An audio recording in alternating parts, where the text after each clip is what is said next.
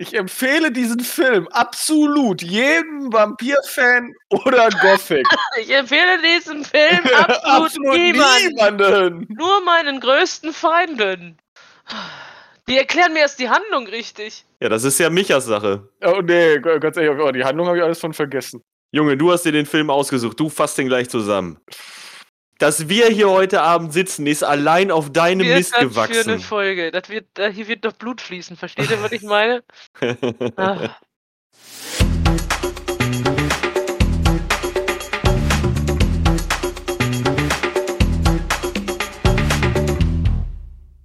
Hallo und Katsching an die Empfangsgeräte da draußen. Herzlich willkommen zu einer neuen Folge der glotzenden Zimbelaffen. Wir haben es geschafft in die dritte Staffel unseres kleinen Formats, in der wir uns ja immer ganz gerne von Film zu Film hangeln oder von Thema zu Thema. Äh, ich habe da schon mal eine Einstiegsfrage. Hallo Micha. Hallo, hallo, ihr anderen. Wer sollte uns denn absetzen? Also wir, wir, sollte, wir setzen uns Wir höchstens selber ab. in die dritte Staffel. Es stand ja nie zur Diskussion, dass wir es nicht schaffen, weil wir haben es ja. Also, das verwirrt mich. Wir haben uns zumindest kein Ziel gesetzt, insofern laufen wir auch nicht Gefahr, uns selber abzusetzen. Das ist ganz Was praktisch. ist Der das? Weg ist einfach der Weg. ne? So sieht's Ja. aus. Und ich ganz ehrlich, ich war auch schon mal sterblich. Jetzt lass mich doch mal hier meine Einleitung zu Ende machen. Also, wir sind in der dritten Staffel und wer uns bis hierhin äh, gefolgt ist, der weiß, dass wir in der letzten Staffel immer drei Filme auf einmal besprochen haben. Das wollen wir jetzt aber ein wenig aufbrechen, weil wir gemerkt haben, ey, das ist vielleicht doch alles ein bisschen stressy und wir wollen ein bisschen einen anderen Weg gehen. Und wir haben uns gedacht, dass wir jetzt immer nur noch einen Film besprechen, jeweils zu einem äh, bestimmten Thema. Und das erste Thema soll Soundtrack sein. Das heißt, äh, jeder von uns hat sich einen Film ausgesucht, wo er den Soundtrack besonders gut findet. Aber bevor wir in die Besprechung gehen, stelle ich erstmal die Leute an den Mikrofonen vor. Ihr habt ihn gerade schon gehört. Der liebe Micha ist am Start. Nochmal Hallo Micha, Hallo, alle an irgendwelchen Geräten. da draußen. Und wie immer auch die Lea. Hi Lea. Ich grüße. Aber wie immer, naja, wie seit längerer Zeit immer, wahrscheinlich. Ja, ach komm, wollen wir mal nicht so sein. Wir haben jetzt schon so viele Filmbesprechungen hinter uns gebracht, da kann man schon mal sagen, wie immer. Ich war, ich bin äh, in, im Anfang der äh, zweiten Staffel bin ich dazugekommen und jetzt bin ich quasi ein Oldtimes Favorite. genau, So, richtig. so, so, äh, so selbstbewusst muss man das sehen. Das hast du vollkommen richtig erkannt. Tja, ähm, wir haben uns einen Film angeguckt vor noch gar nicht allzu langer Zeit. Es ist erst ein paar Tage her. Und er hat zumindest mich ein wenig an meine Grenzen gebracht. Könnte man sagen. Oh. Aber ich möchte jetzt auch nicht zu weit vorgreifen, sondern übergebe das Wort jetzt an den Micha, der uns diesen Film jetzt mal vorstellt. Micha, was, was hast du dir ausgesucht? Welchen Film haben wir uns da angeguckt? Was zum Was für Teufel? ein Meisterwerk haben wir uns angeguckt. Äh, Queen of the Damned. Der zweite, die zweite Verfilmung eines Romans von Anne Rice. Anne Rice wurde, also filmisch gesehen, bekannt durch Interview mit einem Vampir. Ähm, das war ein, eine Verfilmung von einem Buch von ihr. Und Die Königin Verdammten ist jetzt, ja, die Verfilmung eigentlich von zwei Romanen von ihr, was auch, glaube ich, eine große Schwäche des Films ist. Ähm, ausgesucht habe ich mir den Film nicht, weil ich denke, dass das wirklich ein großartiger Film ist, sondern äh, weil ich unglaublich viel mit dem Soundtrack verbinde. Ich bin auch noch mal in mich gegangen und bin zu dem Schluss gekan- gega- äh, gekommen, ich kannte den Soundtrack auch bevor ich den Film geguckt habe. Ähm, und ich glaube, ich fand den Film auch, als ich ihn dann später geguckt habe, auch so schlecht, wie ich ihn jetzt fand. Ähm, das hast du schön gesagt. Ja, wirklich. Also, worum geht es? Erstmal das Wichtigste. Kommen wir erstmal zum Film. Wir handeln jetzt einfach das Schlechte ab und dann kommen wir nachher zum Highlight. Ähm, ja, es geht um Vampire. Es geht um Lestat. Ich glaube, alle Bücher von Anne Rice drehen sich um diesen Vampir Lestat. Also der war ja auch schon bei ähm, Interview mit einem Vampir. Irgendwie der Protagonist, damals gespielt von Tom Cruise, Ja, I think. ich glaube ich glaub einfach, viele drehen um Lestat. Ja, ich, ich, ich, bin, ich bin da nicht so deep drin. Auf jeden Fall, Lestat hat sich äh, 200 Jahre schlafen ge gelegt, äh, weil er so ein bisschen rumgeschmollt hat. und wurde dann geweckt von der großartigen Musik Anfang 2000. Um genau zu sein, vom New Metal oder auch Alternative Metal. Jetzt kann man sagen, wie man, ich finde, New Metal ist so ein ganz blödes Wort. Ähm, ja, und äh, beschließt dann, sucht sich eine Band und wird Rockstar. Ja. Warum auch immer. Ich glaube tatsächlich, weil er denkt, dass sich die Vampire der Menschheit zeigen müssen, weil der Vampir an sich mehr wert ist als der Mensch. Irgendwie sowas. Zumindest schwingt dieser Satz zwischendurch mal so im Hintergrund mit, ja. Genau. Das finden die Vampire allerdings nicht cool. Also äh, es gibt da so eine, so eine Vereinigung von Vampiren oder die Vampirschaft an sich findet das nicht so geil und möchte ihn aufhalten. Das ist so ein Plotstrang irgendwie. Er möchte mit seiner Band, wird tierisch berühmt und möchte ein Megakonzert spielen und bei dem Megakonzert wollen die anderen Vampire ihn dann niedervampirisieren. Ein Handlungsstrang. Zweiter Handlungsstrang, eine äh, ja, Schülerin von einem irgendwie Vampir, äh, von irgendeinem Orden, der die Vampire äh, beobachtet, also von einem Menschenorden, dessen Name jetzt gerade nicht einfällt. Ist auch ähm, nicht so ähm, wichtig. Ja, entdeckt eben in den Texten der, der Band ähm, irgendwelche Vampiranspielungen, äh, kriegt dann das Tagebuch von diesem Vampir Lestat in die Hände, liest sich da rein und versteht dann so ein bisschen, ja, die, die Person hinter diesem Rockstar, warum er das alles macht, diese Einsamkeit und auch sein Hadern mit dem Vampirsein. Und verliebt ja. sich unsterblich in Lestat. Äh, ja, so, also irgendwie so ein bisschen creepy kommt halt so ein Film rüber. Ein bisschen Stalker. Also so eigentlich kommt alles in diesem Film ziemlich creepy rüber. so. äh, ja, und äh, dann, äh, dann ist ja, und dann kommt noch der dritte Handlungsstrang.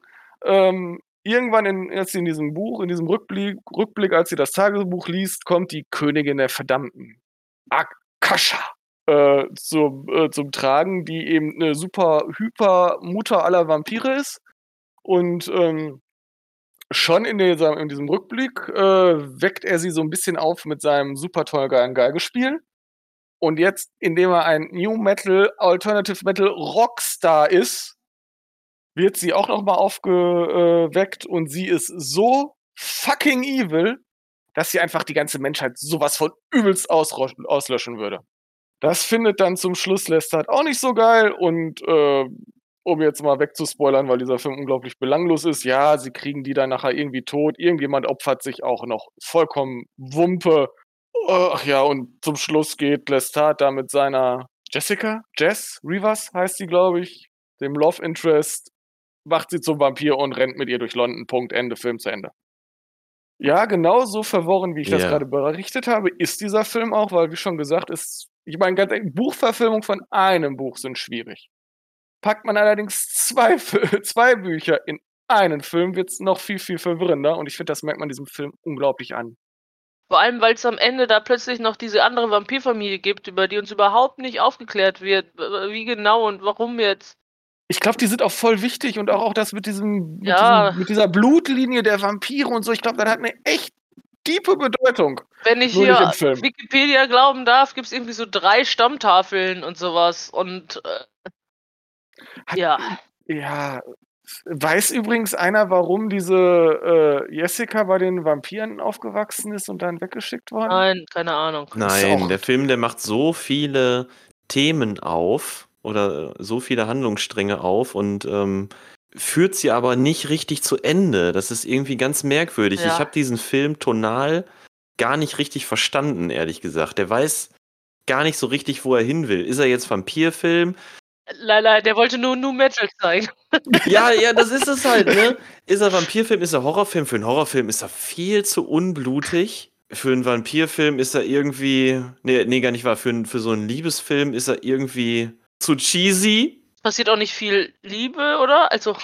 Nein, ich nicht so richtig. Ich habe keine Ahnung, was dieser Film möchte. Ein Drama ist er auch nicht. Also so ein, so ein stimmiges Ganzes ergibt das irgendwie die ganze Zeit nicht. Und dann hast du halt noch Alia als Königin der Verdammten, die da so ein bisschen durchs Bild huscht, die wie 15 Minuten im Film ist. Irgendwie habe ich das Gefühl, die einzige Daseinsberechtigung, die der Film damals hatte, ist, dass, dass Alia in dem Film war, kurz bevor sie halt bei dem Flugzeugabsturz um Leben, ums Leben gekommen ist. Äh, ja, also kommen wir jetzt mal zu den Schauspielern. Da Sehr haben wir gerne. einmal Stuart Townsend als Lestat, der die ganze Zeit ziemlich creepy und cringy in irgendwelchen Pseudo-Gothic-Klamotten da durch die Gegend huscht und irgendwelche Konzerte gibt. Dann haben wir Alia, die leider irgendwie nur 10 Minuten oder 15 Minuten, ach, wenn überhaupt. Also ja, ich hatte irgendwo gelesen, Minuten. 15 Minuten. Okay, Screentime hat, also dafür, dass der Film ihren Namen trägt, schwierig. Ähm, ja, und äh, jetzt auch, glaube ich, nicht so ihre geilste Rolle. Ja, ja, da hat sie ja sowieso nicht so viel gemacht, jetzt mal abgesehen von den Musikvideos, aber in Filmen, ich meine, sie war noch bei Romeo Must Die, Äh, guter da hat sie Film. noch mitgespielt, ne? Toller Film. Ja, da gibt's aufs Fressbrett Ja. und dann hört's schon fast wieder auf. Ja, aber vielleicht hätte sie eine großartige Karriere vor sich, geha vor sich gehabt. Ja, wer weiß, wer weiß. Ich meine, der schauspielerische Anspruch an ihre Rolle ist jetzt auch nicht so groß, ne? Die muss halt irgendwie so ein bisschen lasziv böse in der Gegend rumwackeln Und ganz und komisch äh, ab und zu ihre Zähne zeigen Und Leute anzünden. und Leute anzünden, genau. Ja, so, das ist so ihr Ding. Ja, und dann sind da auch noch andere Schauspieler. Ja, wir haben hier noch hier die- diese Jazz. Das ist Marguerite Moreau, so heißt sie. Ihr größter Erfolg neben äh, Queen of the Damned war, glaube ich, hier, die hat, glaube ich, bei den Mighty Ducks Filmen mitgespielt. War das irgendeine Mutter? Ja, weiß ich jetzt ehrlich gesagt auch nicht. Ich kann sie da bei den Mighty Ducks Filmen, kann ich sie auch gar nicht irgendwie einordnen. Das ist ganz merkwürdig. Und bei Ja, da war Free Willy erst 2 war sie dabei oder so. Okay, dann war sie doch eine von den. Nein, das ist falsch. Kindern. Die ist von 77. Also die war bei Mighty Ducks. Das ist von zwei Rap. Da war sie auf jeden Fall 15. Oh, Ja. Auch komisch? Ah, okay. Naja, da, da hat sie auf jeden Fall irgendwie mitgespielt und ja, man kann ihr eine, eine, eine süße Stupsnase, kann ich ihr attestieren, aber ey, das macht halt auch eben noch kein schauspielerisches Talent aus. Ja, also die, die, tatsächlich fand die jetzt alle relativ nichtssagend und dieses Gehabe von diesem Lestat in dem Film fand ich auch echt eher unangenehm.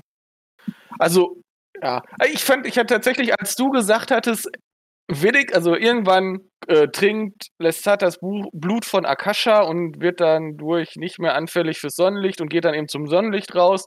Und äh, Jano sagte, ey, geil, wenigstens glitzert er nicht. Und ich dachte mir noch, boah, schade, dass er nicht in Flammen aufgegangen ist.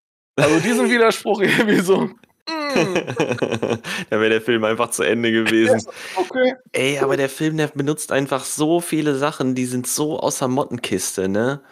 Und dann dieses pathetisch schwülstige Gelaber die ganze Zeit. Es ist mir so auf den Sack gegangen. War das bei Interview mit einem Vampir auch? Ich weiß es nicht mehr. Interview mit einem Vampir hatte eine deutlich hochkarätigere Besetzung und auch eine viel geilere Ausstattung. Ja. Dadurch, dass Interview mit einem Vampir ja auch ähm, spielt ja spielt ja nicht in unserer Zeit, oder? nee. Nee. Nee, nee, nee. So. Und Queen of the Damned kam mir die ganze Zeit vor wie so ein Billo MTV Goss Video. Wir kamen die ganze Zeit wie so ein schlechter Videoclip vor. Ja, also der Film hätte bei MTV oder Viva laufen können. Ja. Da hat, hätte der, hat er die Ästhetik auf jeden Fall mitgenommen. Was ich ihm zugutehalten kann, wir haben viel gelacht. Ja, aber unfreiwillig. Also ich glaube vom Ja. Film eher unfreiwillig. Ja, das war unfreiwilliges Lachen, das ist richtig. Weil der teilweise wirklich die, diesen, diesen Charme eines Trash-Films hatte. Äh, und das auch wirklich vom Feinsten. Wenn man, wenn man aufhört, sich über den Film aufzuregen und sich stattdessen drüber lustig zu machen, dann ähm, äh, entwickelt er eine gewisse Komik. so möchte ich es mal nennen. Wir hatten aber auch uns gefragt, äh, ob das an den Schauspielern des Interviews mit einem Vampir auch stark liegen könnte, warum der besser gewesen Also, das hast du ja gerade schon erwähnt, ne? Aber äh, während wir das geguckt haben, haben wir uns zwischendurch gedacht, so, okay, ähm, ist das von dem Buch original übernommen? Warum ist das hier so komisch? Und Ja, ich- ich das glaube andere dann tatsächlich- so, aber ja. Das wird mit den Büchern, also ich glaube, das wird mit beiden Büchern nicht viel zu tun haben.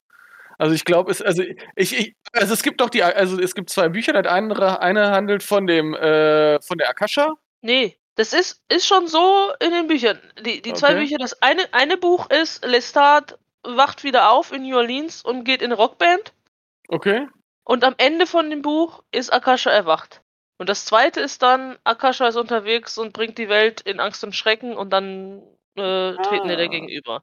So zumindest die Informationen, die ich hier gefunden habe. Dieses Akasha äh, versetzt die Welt in Ang Angst und Schrecken und wird dann hinterher Das hat von fünf den Minuten gedauert. Genau, richtig, das wollte ich nämlich sagen. Ne? Und wird dann von den Vampiren gestellt und wird dann bekämpft.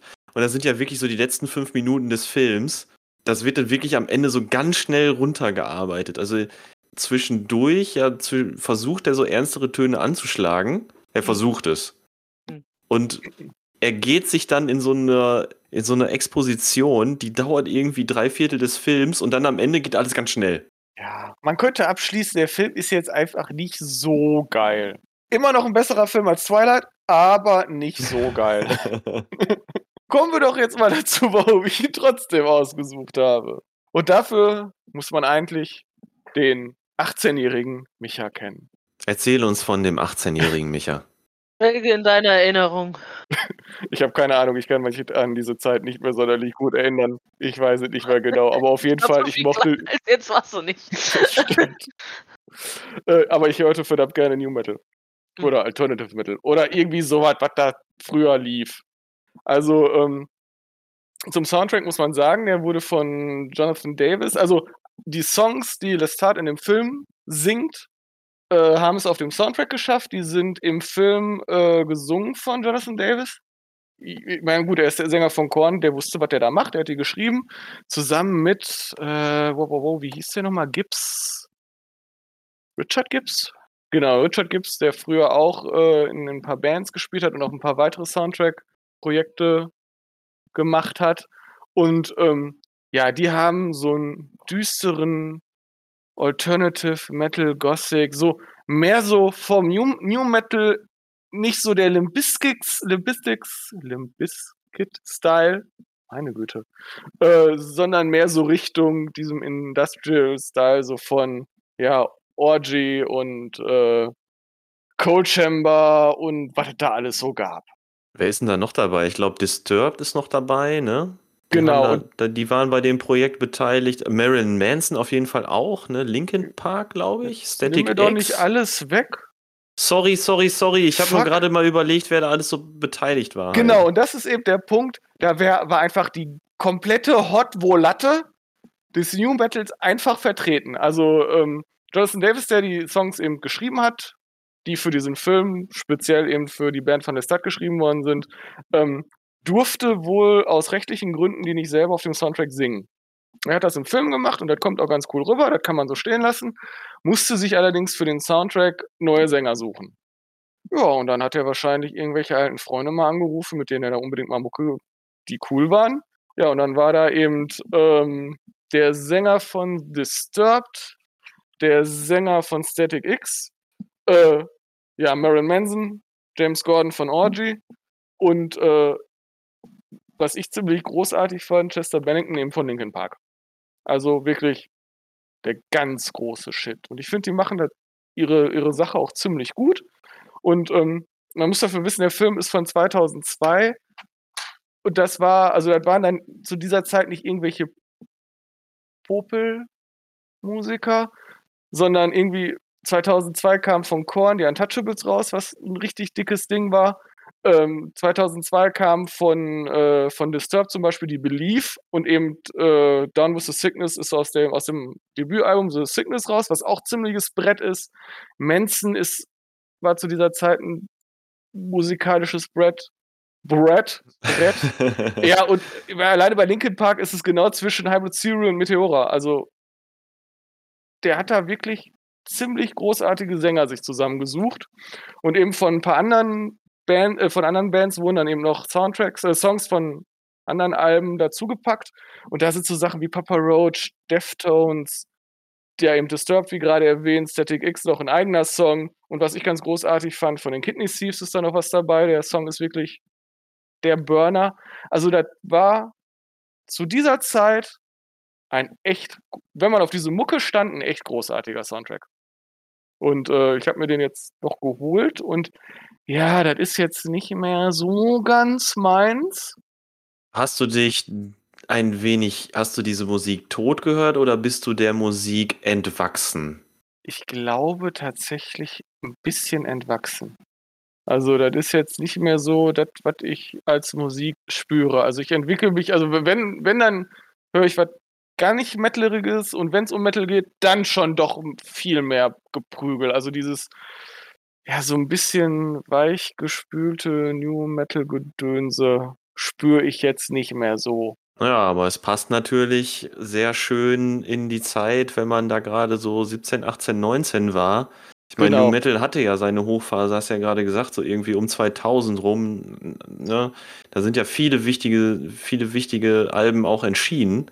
Gerade 2000, ey, ich gucke jetzt gerade mal hier rein, was 2000 alles rausgekommen ist von, von Linkin Park, von den Deftones, von Papa Roach und so.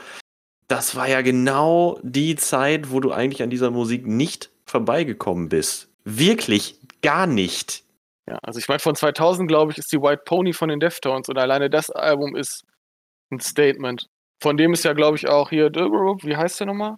Nicht Be Quiet, sondern Ey, überleg mal, allein hier, Change, wie genau. oft ich in dieser Zeit Last Resort gehört habe. Mhm. Das ist halt aus 2000. Das ist exakt diese Zeit. Micha und ich sind ein Jahrgang. Ich weiß nicht, Lea, du kannst ja noch mal dich gerne dazu äußern. Wie, wie hast du diese Musik damals aufgenommen?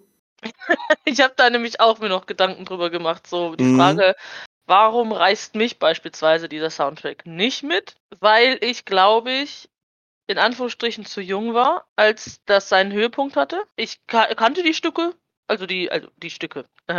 Den Soundtrack kannte ich jetzt nicht, aber die zusätzlichen Stücke, die natürlich mit reingepackt wurden, ne? Static X oder äh, Papa Roach und alles. Weil ich ältere Geschwister habe, äh, das, äh, die in dem Alter waren, äh, äh, wo sie, ähnlich wie kleinen Micha in Anführungsstrichen, äh, da mitgelaufen, mitgelaufen, äh, mit auf der Welle geritten sind. Und äh, für mich ist es so ein bisschen so, ich weiß nicht, du würdest jetzt auch, es klingt jetzt komisch, ne? Äh, Das stimmt auch nicht ganz, der Vergleich hinkt, aber als wären das alles Rolf Zukowski-Songs, weißt du? Du kennst sie einfach. Ich kenne sie, Du ich kennst habe sie sie einfach, als ne? Kind rauf und runter gehört, weil sie rauf und runter liefen bei uns. Aber du hattest die Aber ich habe Alben einen anderen, äh, ich, genau, ich habe die Alben selber nicht. Und ich habe eine anderen, einen anderen Bezug dazu. Als jemand, der mit zwischen 16, 17, 18 äh, auch damit seine Nächte um die Ohren geschlagen hat und so, ne? Mhm. Ich, ich habe gerade mal überlegt, wie viele Songs ich davon in der Disco gehört habe. Also wenn man in irgendeinen Alternative-Schuppen gerannt ist, Ja. Die Hälfte davon Lief. hat man bestimmt irgendwie so Pseudo-Headbanged auf irgendeiner Tanzfläche verbracht. Denk doch einfach Mhm. mal an die Zeiten, als wir ins Pulp gefahren sind. Du bist doch an dieser Mucke nicht vorbeigekommen. Nein. Das war einfach die Da. Mucke, die lief. Die war einfach Genau. da. Und dann wurde die zu Hause nochmal äh, äh, retrospektiv angehört. Und dann hat die kleine Schwester mitgehört. So. Und jetzt Ja. gucke ich diesen Film und denke, ah ja, also Wiedererkennungswert hatten die dann für mich. Auch das andere, äh, was extra für den Film geschrieben wurde, hatte somit einen Wiedererkennungswert oder einen bestimmten Nostalgiewert. Aber ich habe eine, eine andere Bewertung von der Sache. Ne? Mhm, mhm. Ich, ich finde, das ist auch so ein bisschen das Problem von dem Soundtrack und von dem Film fast schon viel mehr. Das ist einfach unglaublich ein Kind seiner Zeit. Also ich Mhm. finde, 20 Jahre später kommt er noch unangenehmer rüber, als er, glaube ich, 2002 war. Der geht Von- heutzutage von der- komplett entgegen der Sehgewohnheiten. Ne? Das ist echt schwierig. Ich glaube, für jemanden, der jetzt nicht unbedingt mit MTV aufgewachsen ist, beispielsweise, der, der wird diesen Film. Ich weiß nicht, ob man den Film heute noch mögen kann, wenn du damit nie Berührungspunkte hattest. Ja. Ich glaube, da willst du den angucken und denkst dir, what the fuck ist das für ein abgefuckter Scheiß? Gut, filmisch betrachtet hatte ich diesen Eindruck auch. Ich konnte zumindest ein wenig mehr mit der Musik connecten. Aber, muss ich auch sagen, bin ich da ein bisschen auch bei Lea. Ich habe diese Musik auch nur im Freundeskreis eigentlich gehört. Ich selber hatte die, die Alben dazu zum Beispiel auch nicht. Das war nie so richtig meine Musik. Das war nicht das, was ich selber im, im Zimmer, in meinem Zimmer abends gehört habe oder so. Und trotzdem, der Vergleich Rolf Zukowski-Lieder ist extrem passend eigentlich. Und trotzdem kenne ich jeden einzelnen Song. Ja, ich muss dazu aber auch sagen, also ungefähr um die gleiche Zeit, wo das halt rauf und runter lief, lief bei mir auch ACDC rauf und runter. Das ist musikalische, hier, ist musikalisches Grundwissen. Ich bin also äh, irgendwie, ent, entweder wurde das alles zu früh bei mir verschossen oder ich, ich weiß gar nicht mehr, wo meine, meine Wurzeln sind, ey Leute. Deine, deine, deine älteren Geschwister haben dir deine Pubertät genommen. Nee, nee, ACDC habe ich mal von meinem Vater und dann äh, direkt danach kam dann äh, äh, hier Mozarts äh, Adur-Sonate oder so von meiner Mutter. Der Lia ist einfach richtig steil gegangen, in, egal in welche Richtung. Ich bin einfach richtig fertig, bin ich. Fertig bin ich. als ich. Als ich 16 war, habe ich mir gedacht, ich kann nichts mehr Gutes hören. Ist alles durch. Nein. Und dann hast du noch Wagner gehört. Nee, jetzt höre ich die ganze Zeit nur noch Deichkind. Muss richtig aggro sein. nur noch Deichkind. Keine Musik mehr, bitte. Nur noch Little, Little Big. Oh, Little Big ist großartig. Skibidi Papa. ja. Hier, wir schweifen ab.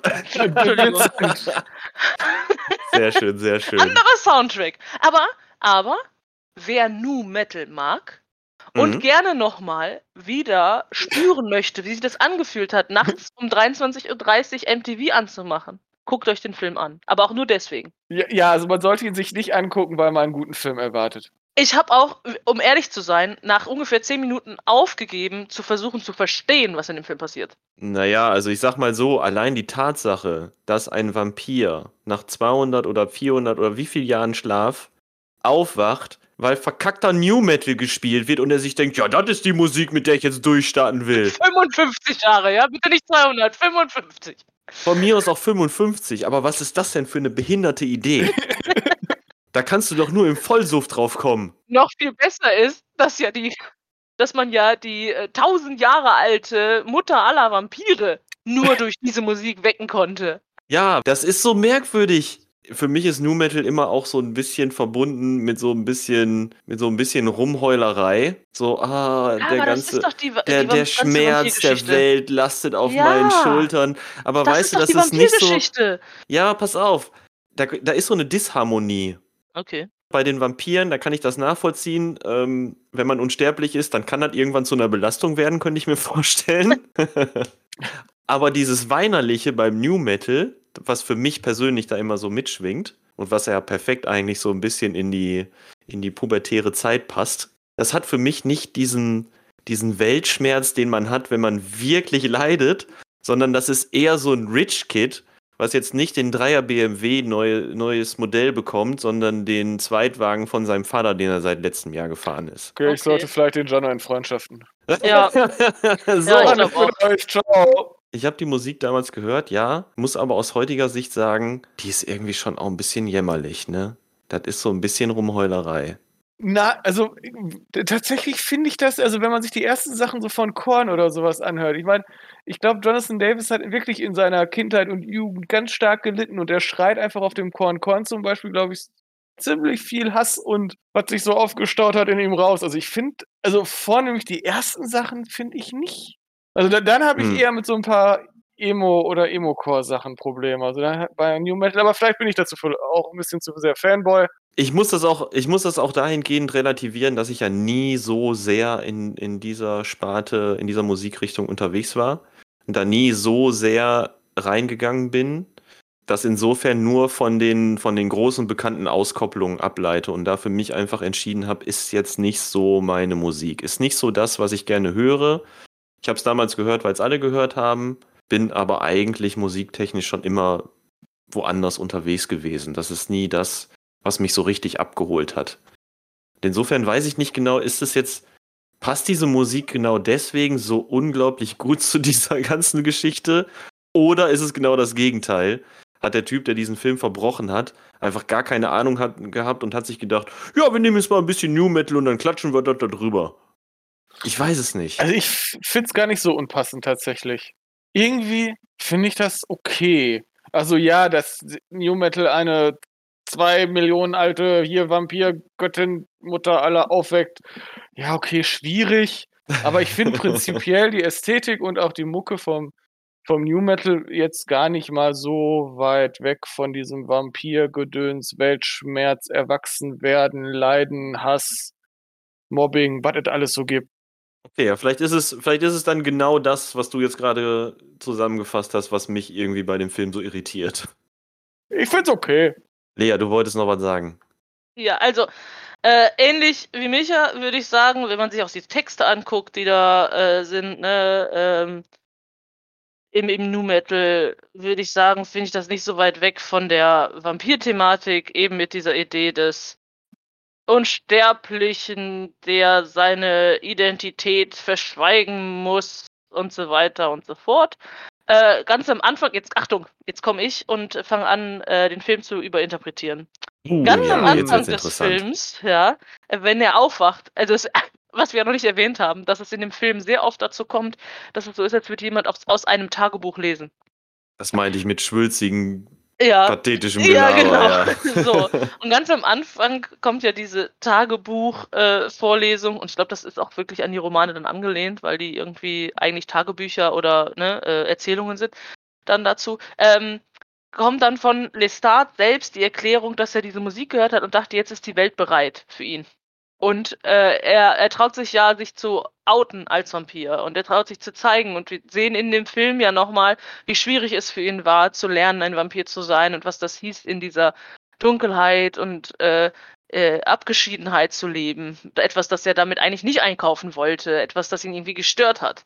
Und jetzt ist die Welt bereit, weil die Musik und die Texte und der Zeitgeist äh, plötzlich so ist, dass der Vampir offen und willkommen geheißen wird. So wie es ja auch diese Vampirbar gibt, in der Leute freiwillig sich den Vampiren zum, äh, zur Nahrung anbieten und solche Sachen. Mhm. Ähm, und die Königin der Verdammten, die wacht ja nicht einfach so auf. Die wacht ja durch seine Musik auf. Er ist ja der übernatürliche Musiker, der zusätzlich in diesen Zeitgeist noch mehr Energie reinpackt und sie Der dann weckt. Und zwar so sehr weckt, dass sie gesehen hat, dass er, er ihr neuer König ist, weshalb sie ihren alten König die, äh, äh, die Sie Luftröhre um. rausreißt. Ja, genau. Mhm. ja, sie bringt ihn um, genau. Unangenehm. Und deshalb würde ich sagen, ja, ich verstehe, warum erstens marketingtechnisch das natürlich super klug war, den Nu Metal damals zu nehmen, damit der Film so hyped, wie er dann gehypt ist, obwohl er so schlecht ist. Ja, so richtig gehypt ist er ja nicht, aber er war kein Flop. Ja, aber er ist, ja genau, er ist bekannt und dafür, dafür also für so einen Film schlechten ist. Film ist er Ja, gekommen. Ja, genau. okay. So, ja. Und äh, das einmal marketingtechnisch klug. Und zweitens äh, ähm, finde ich jetzt auch, dass das eher passt, als äh, wenn die da Britney Spears Pop genommen hätten. Ja, der Gangster-Rap. wahrscheinlich. Fände ich auch schwierig. Rap, ja. Okay, gut, das Buch basiert darauf, dass er tatsächlich einer, einer Metalband beiträgt oder einer Rockband beitritt, okay. Ähm, insofern war das schon vom Buch aus vorgesehen, dass auch in einem Film irgendwas in der Richtung vorkommt. Aber man hätte es ja auch theoretisch kippen können und sagen können, okay, wir machen nur einen rein instrumentalen Score. Hätte man ja, Ja. auch sagen können. Dann hätte der Film eine ganz andere Tonalität angeschlagen und bekommen. Ja. Für mich, für mich hat der Film aber ähm, leider, also äh, es ist noch nicht mal die Musik, sondern wie die Leute sich bewegen, wie sie miteinander reden, wie sie ausdruckslos in die Kamera starren. ähm, das ist einfach, Ja, er hat einfach ein paar Probleme. ja, der Sound, wir haben da alle ein paar Probleme. Der Soundtrack war dann tatsächlich doch das Beste am Film. Traurig, aber wahr. Ich glaube, ich werde mir jetzt einfach alle Anne Rice Romane, die Vampirchroniken durchlesen. Vielleicht gibt es ja Comics dazu. Oh, geile Idee. Oder Graphic Novels. Also ich sag mal so, äh, nachdem ich den Film jetzt gesehen habe, bin ich mit der Vampirnummer auf jeden Fall erstmal wieder durch. Vielleicht gucke ich mir noch mal Interview mit einem Vampir an, einfach um mal so einen Gegenpol zu haben und zu sehen, dass es doch Gut Kirsten auch, Dunst doch eigentlich ist. Was? auch, dass es auch gut ge- gehen kann. Also ich kann nicht abstreiten, dass wir eine ganze Menge Spaß bei der Sichtung hatten, aber eben wie gesagt, aus der Tatsache heraus, dass dieser Film so absolut crap ist, ey. Weil auch wir waren mal Sterbliche. Ja, genau. Muss man immer dran denken, auch wir waren mal Sterbliche, ey. Ja, wie soll ich sagen? Ich hätte den Film auch gerne verschlafen. Ich wäre gern rausgegangen und wäre dann in Flammen aufgegangen, ey. Können froh sein, dass wir bei der Sichtung nicht in Flammen aufgegangen sind. Ich möchte einfach mal in Flammen aufgehen. ja, ähm, abschließend kann man sagen, hört euch den Soundtrack an, erinnert euch an früher, schwelgt in Erinnerung und guckt euch danach vielleicht nicht unbedingt den Film an. Obwohl vielleicht doch einfach, ey, nehmt euch ein paar Leute, die genauso alt sind wie ihr und dann habt ihr schon ein bisschen Spaß damit. Ja, und im Zweifel macht er da eine Mordsgaudi draus. Keine Ja, Ahnung. Immer wenn, einer, immer, immer wenn einer so ein bisschen erotisch aufgeladen, lasziv in die Kamera guckt, dann müsst ihr einen trinken. Immer wenn ihr Nippel seht. Oh ja, oder wenn ihr Nippel seht, das ist auch gut. Immer wenn ihr Nippel seht, müsst ihr einen trinken und ich garantiere euch Es gibt viele Nippel. den Abend eures Lebens. Ich sag mal so, macht das nicht mit Schnaps. Andererseits ist auf diese Weise der Film dann auch schnell vorbei. weil ihr das Ende einfach dann nicht mehr mitkriegt. Oh, schön, schöner Abschluss. Ja, lassen, wir, lassen wir jetzt so stehen. Ja gut, machen wir. Ja, dann kommt ja schon bald äh, der nächste. Yes, ich freue mich. jo, hell, hell. Spoilern wir den ähm, Komponisten des Soundtracks. Welchen gucken wir denn als nächstes? Deinen oder Dein, meinen? Lea. Meinen? Ja, dann können wir den Komponisten spoilern, ja. Das ist äh, Henri! Nein, Henry Mancini. Oh yeah, da freue ich mich drauf. Den mag ich sehr.